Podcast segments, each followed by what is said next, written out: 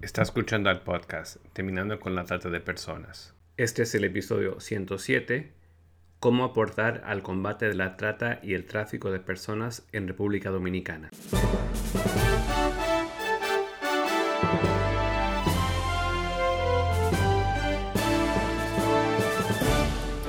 Bienvenido al podcast Terminando con la Trata de Personas. Mi nombre es Gilbert Contreras y mi nombre es Virginia Contreras. A través de nuestros episodios, que se emitirán cada dos semanas, buscaremos empoderarlo a usted con herramientas para estudiar el asunto, ser una voz y hacer una diferencia para terminar con la trata de personas. Virginia, Hoy vamos a poner en el aire una entrevista que realizamos hace unos días a la abogada y periodista dominicana Emilia Santos Frías, que nos estuvo dando un reporte de la realidad de la trata de personas y el tráfico de personas en su país y la importancia de la participación social para reducir estos delitos. Tal cual, Gilbert. Fue una entrevista con muchos desafíos técnicos por problemas de Internet, pero que se trabajó en la edición de la misma para poder ponerla al aire en esta oportunidad. Emilia estuvo brindándonos un análisis de la situación en República Dominicana en términos de trata de personas y tráfico ilícito de migrantes, hablando de cuál es el perfil y las modalidades de explotación que más se observan, cuáles son algunos de los factores que empujan o jalan a las personas en ese país para ser posibles víctimas de estos delitos.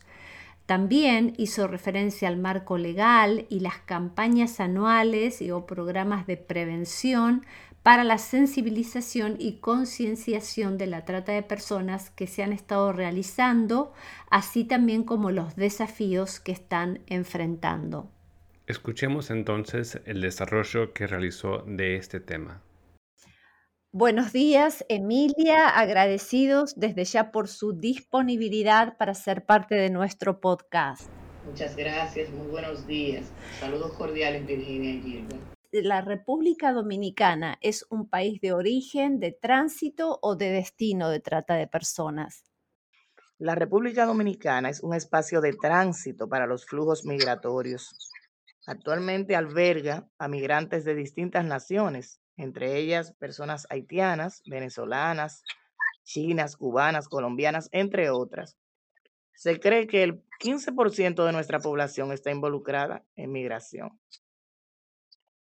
Sin embargo, la República Dominicana sigue siendo un país de origen, de tránsito y de destino, tanto para migrantes como para personas víctimas de trata.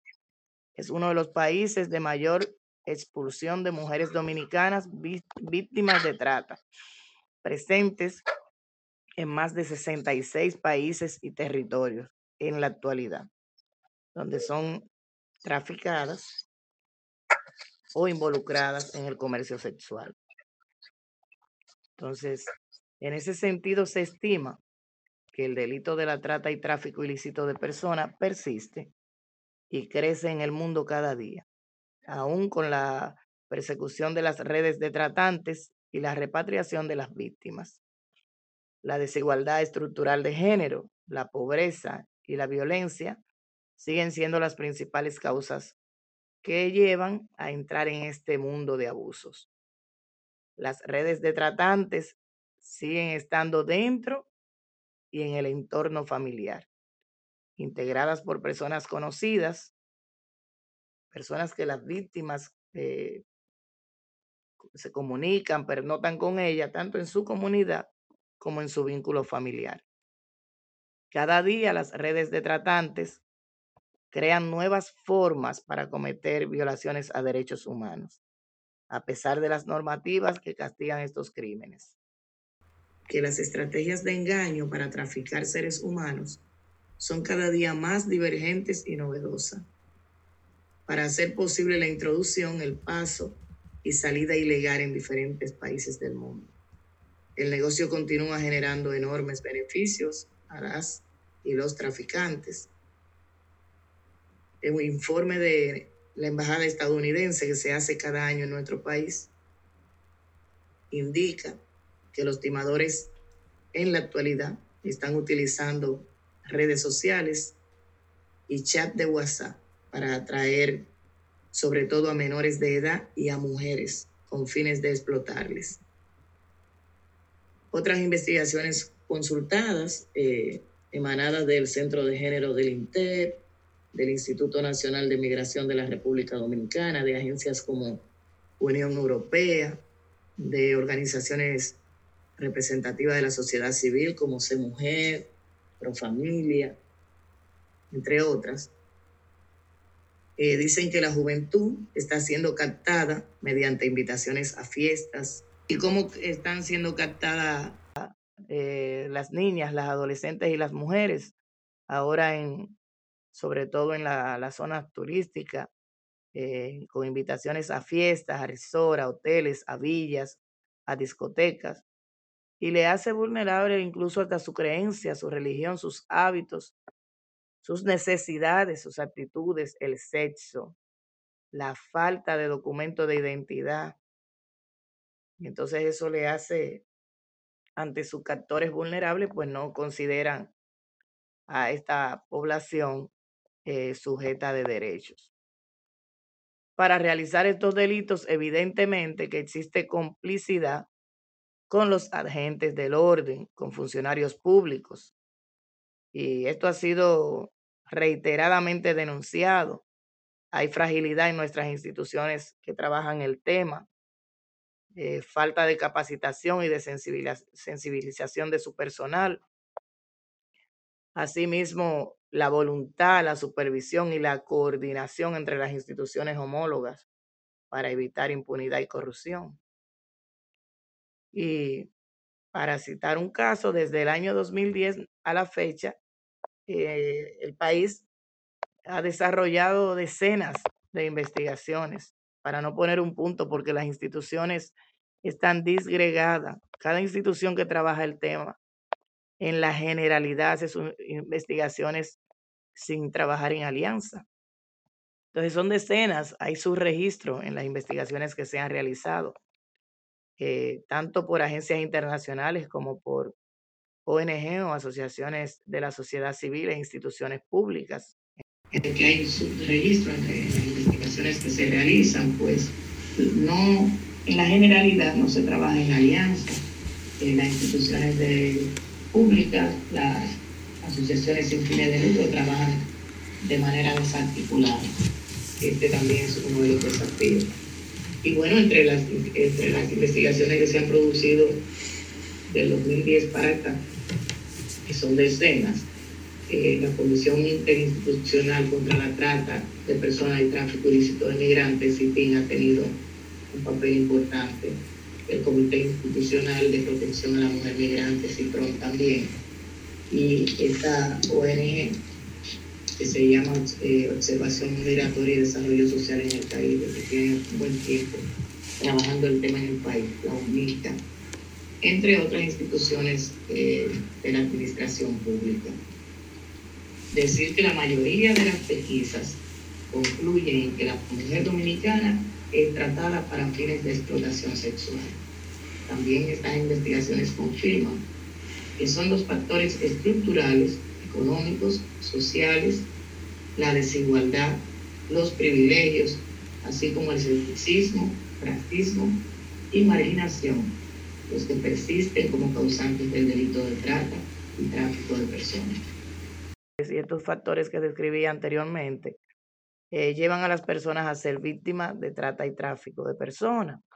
Eh, pero también está el desempleo, el servicio doméstico, provenir de un hogar en extrema pobreza, con ausencia del padre, de la madre o de ambos, además de la unión marital temprana, que gracias a la convergencia de todos los sectores, recientemente se prohibió el matrimonio eh, infantil, como le llamamos acá, en menores de 18 años.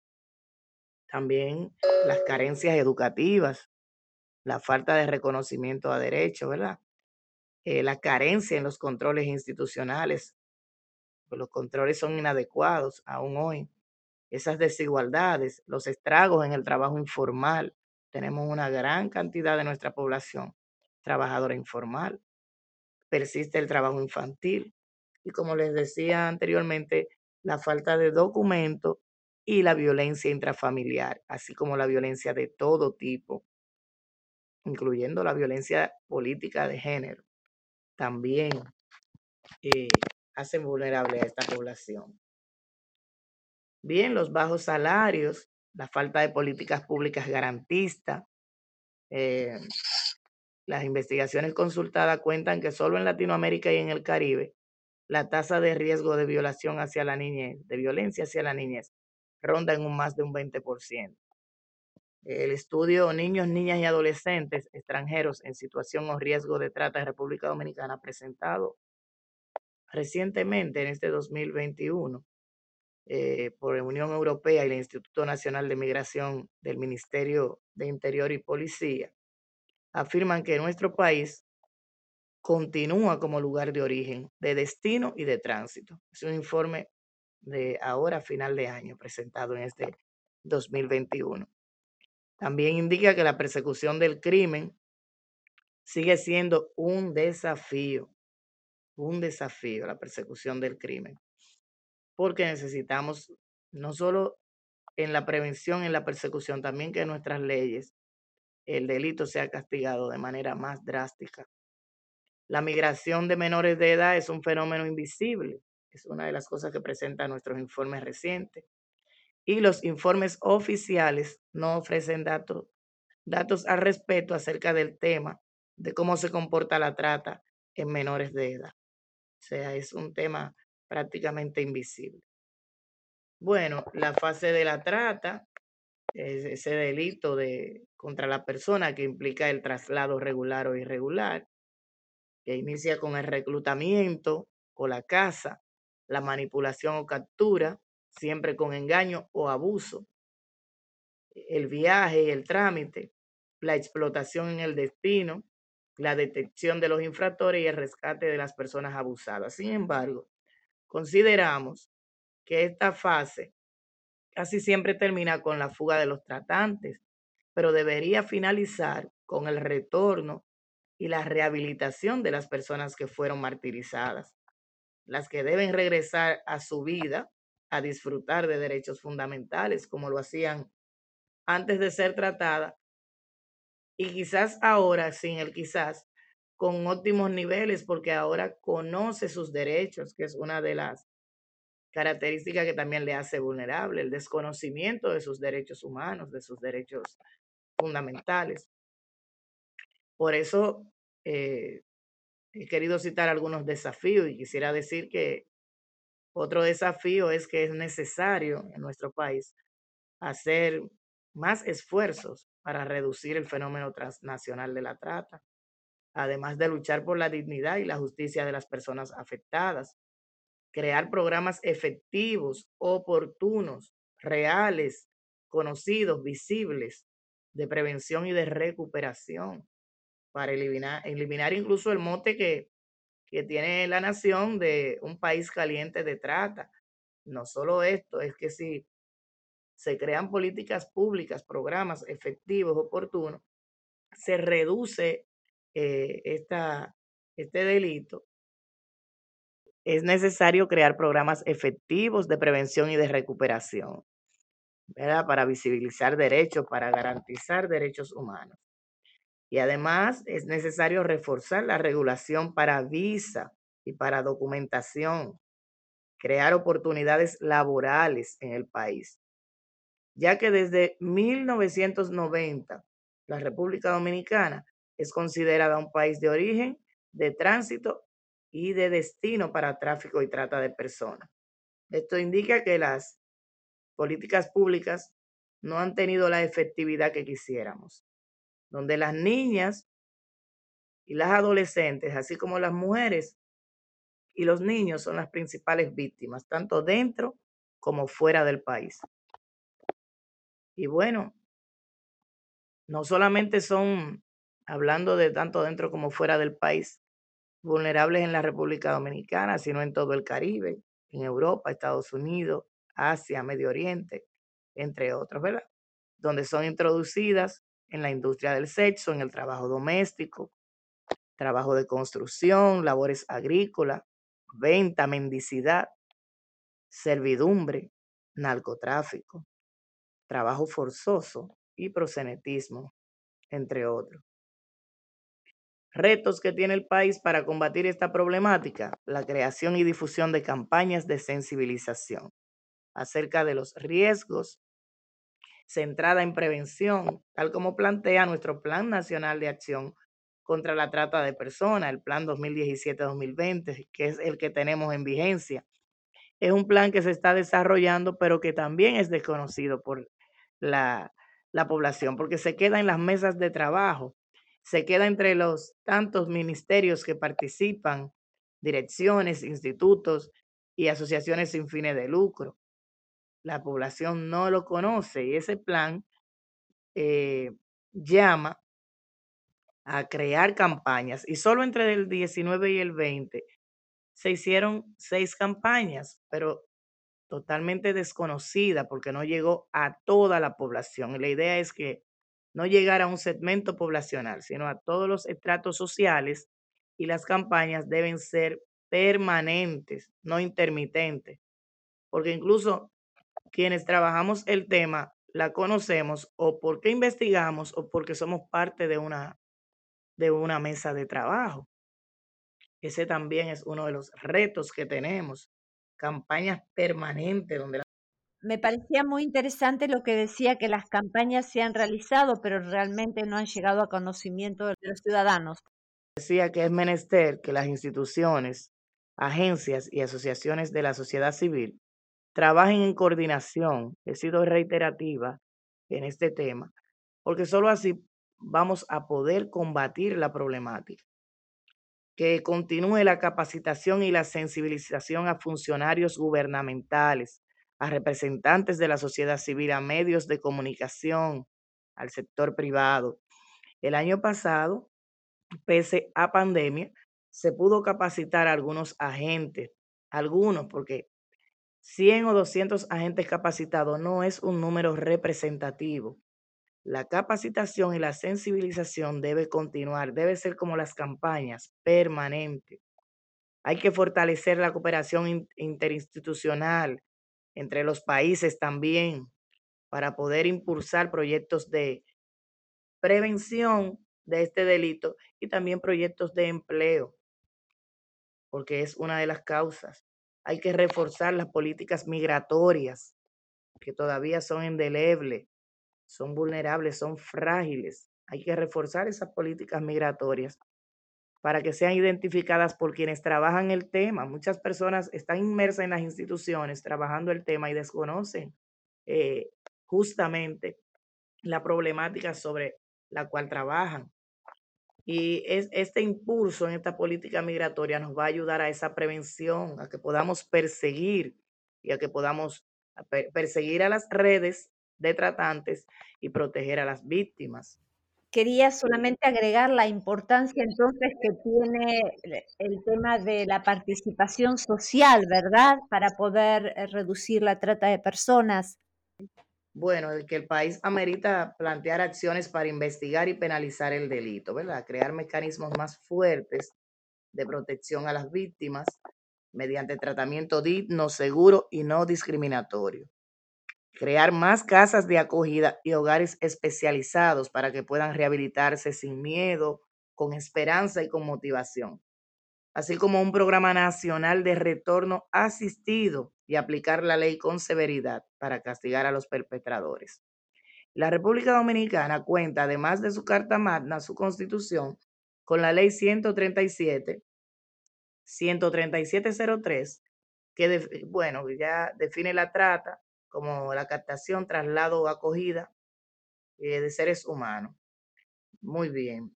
Esta es la ley 13703, que es la ley sobre tráfico ilícito de migrantes y trata de personas.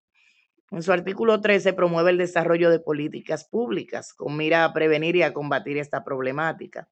Pero también el país es signatario de la normativa, de otras normativas como la Convención de las Naciones Unidas contra la delincuencia organizada transaccional, que es lo que llamamos ¿verdad? el convenio de Palermo. también del protocolo para la prevención, prevenir, reprimir y sancionar la trata de personas y el protocolo contra el tráfico ilícito de migrantes por tierra, mar y aire. El artículo 25 del Código de Protección de la Infancia también, ese de, de 2003, que tipifica como delito el ofrecimiento, la entrega o aceptación sin tener en cuenta los medios utilizados por cualquier persona menor de 18 años, que hablábamos hace, un hace ratito. Aquí eh, la pena es de 20 a 30 años de reclusión mayor y pago de multa de 175 salarios. No tenemos estadísticas de cuántas personas han sido condenadas eh, con lo que acabo de pronunciar. O sea, las condenas han sido dispersas y mínimas y poco conocidas también, porque con esas estadísticas, si se aplicaran de manera fehaciente, también se pudiera eh, hacer incidencia para que estas redes y perpetradores vean que la ley se cumple.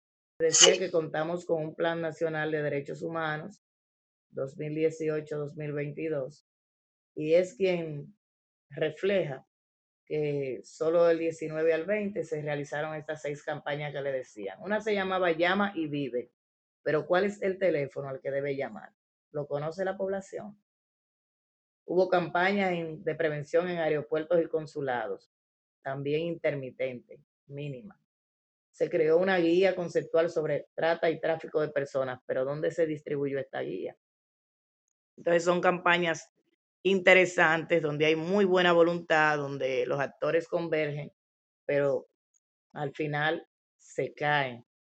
Eh, hubo campaña contra la explotación infantil en aeropuertos, incluso una se llamó Ojo Pelado, pero solo la conoce la población que trabaja el tema, no los destinatarios, que son quienes deben identificarlas.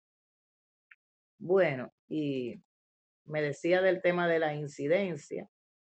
Realmente, si la población identifica sus derechos, va a conocer, sobre todo la población más vulnerable, que es un delito y se va a sumar y va a poder demandar con espíritu cívico al identificar que tiene derecho, al, considerarse sujeta de derecho. Va a demandar, va a accionar y es lo que conocemos, ¿verdad? Como ciudadanía social. Se va, va a ser parte de esas políticas, va a ser parte de las investigaciones, porque tendremos representantes naturales de la población, no solamente eh, desde las instituciones, a, manera que la población identifique estas campañas y a través de ella también verifique identifique derechos, pues podrá accionar, podrá demandar con espíritu cívico, se podrá incorporar a la creación de políticas públicas, a investigaciones, a los casos que, que la Procuraduría Especializada de Trata y Tráfico eh, ve. O sea, haría verdadera ciudadanía social, porque estaría no solo, no solo identificando sus derechos, sino también disfrutándolos y demandándolos. Y bueno, nosotros tenemos múltiples instituciones que trabajan el tema, por eso les decía que es un poco disgregado. Tenemos una Dirección General de, de Migración, que es un apéndice del Ministerio de Interior y Policía, pero ese mismo ministerio tiene una comisión interinstitucional de combate a la trata y tráfico, eh, que le llamamos CITIN, es quien realmente hace las investigaciones, presenta informes. Son varios los ministerios que están relacionados para el combate de, esta problemática, como el Ministerio de Relaciones Exteriores, de Trabajo, de Educación, Turismo, Salud Pública, el Ministerio de la Mujer, que juega un papel preponderante, la Procuraduría General de la República, el Ministerio de Defensa, porque son nuestros eh, soldados nuestros agentes del orden, quienes están en, las fronteras, la Policía Nacional, el Cuerpo Especializado de la Seguridad Turística, en fin, tenemos direcciones más de 57 instituciones de la sociedad civil que eh, están agrupadas en el Instituto Nacional eh, de la Salud. Eh, o sea, son, las instituciones son muchas, son bastantes, pero cada una trabaja con su plan y sin la alianza que quisiéramos, Son varios los institutos, las direcciones, los ministerios. Sí, y diseñan investigaciones, diseñan proyectos, pero se quedan muchas veces en eso, en diseños. En la, parte operativa es la que seguimos diciendo que necesitamos. Pienso que los estudiantes de comunicación social, de cinematografía, de audiovisuales pudieran ayudarnos a visibilizar el tema y a, a combatir esta problemática, contando historias de bien hacer, contando historias que reflejen acciones de prevención, de reinserción de las víctimas a la vida productiva, contando historias de cómo la población, cómo usted y yo podemos convertirnos en promotores para prevenir eh, este delito mundial. Eh, esas historias, esos testimonios, porque a veces nos quedamos solo en las causas, pero no hablamos con las víctimas, contactando a las víctimas sin necesidad o, con actores, ¿verdad? Escenificando las penurias, las violaciones en un contexto en que, en que pueda ser educativo, con enfoques educativos para cambio de comportamiento en nuestras poblaciones. Pienso que ese sería un excelente aporte de, de la juventud, de los estudiantes de comunicación, de publicidad, audiovisual y cinematografía eh, a esta problemática. Y bueno, luego me hablaba de cómo los estudiantes de derecho pudieran aportar. El libro es acerca del sistema dominicano de seguridad social. En nuestro país se dice que luego de la constitución, la ley de seguridad social fue la normativa que concitó a todos los sectores, porque fue, fueron muchos años de lucha para poder votar esta ley. Pero realmente la ley de seguridad social no es universal, no es la ley inclusiva que nosotros pensamos que sería hace ya más de 20 años. La ley 8701, ha venido a privatizar nuestro sistema de salud y es exclusiva, porque a través de su régimen contributivo solo cotizamos y solo tenemos derecho a una salud con un gran gasto de bolsillo las personas trabajadoras. Sin embargo, quienes son pobres de solemnidad quienes no acceden a trabajo por condiciones de vulnerabilidad, de pobreza extrema, son asistidos por un régimen subsidiado, pero no admitido en todos los centros de salud. O sea que ahí también hay una discriminación. Pero ¿qué ocurre con el trabajador informal? Que es un gran fragmento. Nosotros tenemos más de 3 millones de trabajadores informales o emprendedores. Esos están desprotegidos porque aún el régimen contributivo subsidiado, a más de 20 años de vigencia de la ley, este régimen aún no se ejecuta y es el que fue creado para esa población. En el sistema familiar, seguro familiar de salud, hay beneficios para el núcleo familiar de quienes trabajan y la mujer, las mujeres embarazadas. Ahí hay algunos beneficios pero continúa siendo excluyente para los hijos mayores de edad. Si no son estudiantes o tienen una condición diferenciada o, una capacidad distinta, están desprotegidos. También el mismo sistema de riesgos laborales que solo cubre a la persona trabajadora. Y en el sistema de pensiones es una realmente es un drama grande cuando una persona cumple eh, la edad, por edad avanzada obtener su pensión. Las pensiones son ínfimas. El salario mínimo cotizable para pensión son 5.117 pesos que no da para medicamento porque a veces un medicamento cuesta 3 mil pesos. Entonces ese libro es una, eh, si se quiere, hasta una queja, una demanda de cómo debería ser nuestro, nuestro sistema. La ley debe revisarse, es un grito de toda la población, debe revisarse.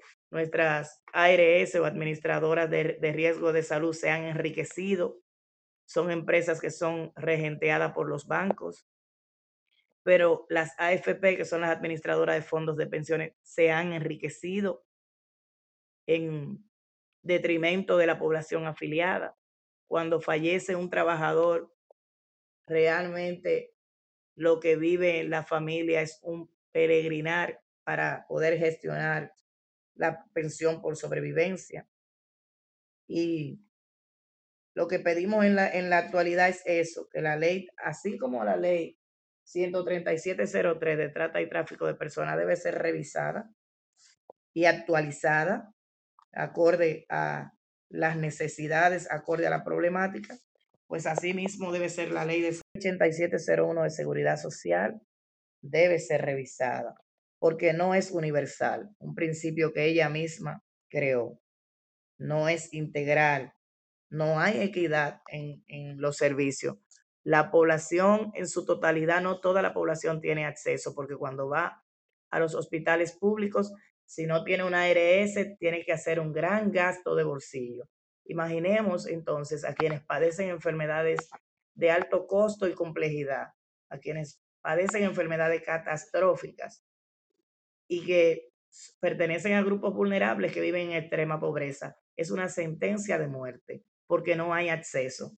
Entonces, su principal eh, principio, que es la universalidad, es una quimera. No hay solidaridad. En la letra sí, en la teoría, en la, doctrina, pero en la realidad, cuando hay una demanda de servicio, no existe tal. Con el tema de trata y tráfico, en este año 2000, fruto de la pandemia, pues hubo denegación de servicio a nivel de los tribunales, porque nuestros tribunales entre marzo y julio tuvieron que cerrar. Luego crearon modalidad de trabajar de manera eh, online, no presencial por la problemática obvia, pero creemos que ahí hubo, un ahí hubo denegación de, de, de derechos. Sin embargo, las redes continuaron buscando víctimas, continuaron haciendo su trabajo, aún en pandemia eh, en nuestro país, aún en pandemia.